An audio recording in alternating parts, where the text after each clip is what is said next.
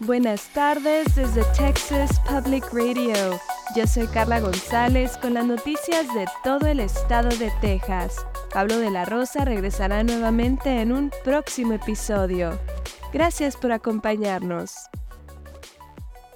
Abogados del estado de Texas estarán en el Tribunal Federal el día de hoy jueves defendiendo la constitucionalidad de una polémica ley de inmigración aprobada en 2023 por la legislatura de Texas que está dominada por los republicanos.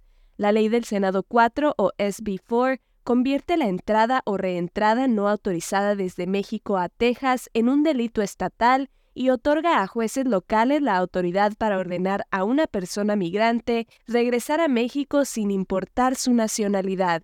Pero grupos defensores de las personas migrantes y los derechos civiles alegan que no solo la ley fomentará el perfilamiento racial, sino que también entra en conflicto con la autoridad exclusiva del gobierno federal para aplicar políticas de inmigración. El año pasado, la SB 4 fue parte de un paquete de estrictas propuestas de inmigración respaldadas por el gobernador republicano Greg Abbott.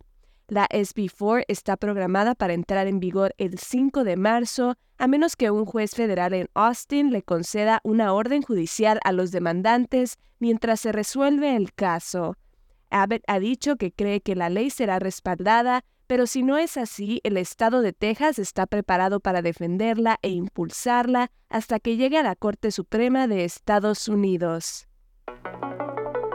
Una nave espacial no tripulada construida por una empresa de Houston se dirige hacia la Luna después de su lanzamiento, que ocurrió temprano esta mañana. El aterrizador lunar llamado Odyssey fue construido por la empresa Intuitive Machines. Despegó desde el Centro Espacial Kennedy justo después de la medianoche hora central a bordo de un cohete SpaceX Falcon 9. Se espera que la nave espacial aterrice el 22 de febrero. Sería la primera nave espacial comercial en llegar a la Luna y la primera misión lunar de Estados Unidos desde que terminó el programa Apollo hace más de 50 años.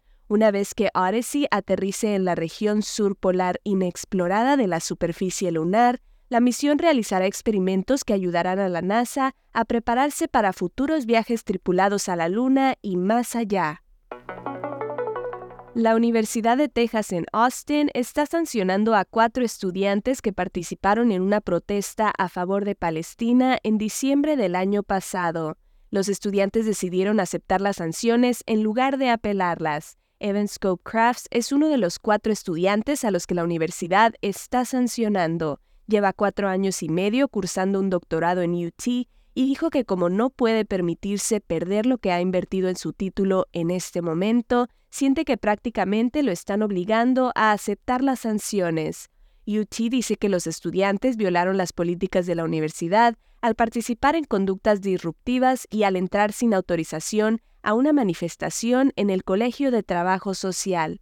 El grupo de estudiantes fue a la oficina del decano para leer una lista de demandas que incluía la reinstalación de dos asistentes de enseñanza que UT destituyó de sus cargos después de compartir un mensaje a favor de Palestina con su clase. Los estudiantes enfrentan varias sanciones, entre ellas se les prohíbe contactar al decano del Colegio de Trabajo Social. La candidata presidencial republicana Nikki Haley tiene programada una parada en San Antonio mañana viernes. La ex embajadora de la ONU organizará un evento de encuentro en Viva Villa en el centro, en Dolorosa Street, a partir de la una y media de la tarde. Haley continúa desafiando al expresidente Donald Trump por la nominación republicana. Esta será su segunda parada en Texas esta semana, antes de las primarias del 5 de marzo. Haley también asistirá a una reunión en Dallas hoy jueves. La votación anticipada para las primarias comienza el próximo martes 20 de febrero. Esto ha sido TPR Noticias al Día. Siga nuestro canal en YouTube o Facebook para no perderse ninguna historia. Desde el Valle del Río Grande para Texas Public Radio, yo soy Carla González.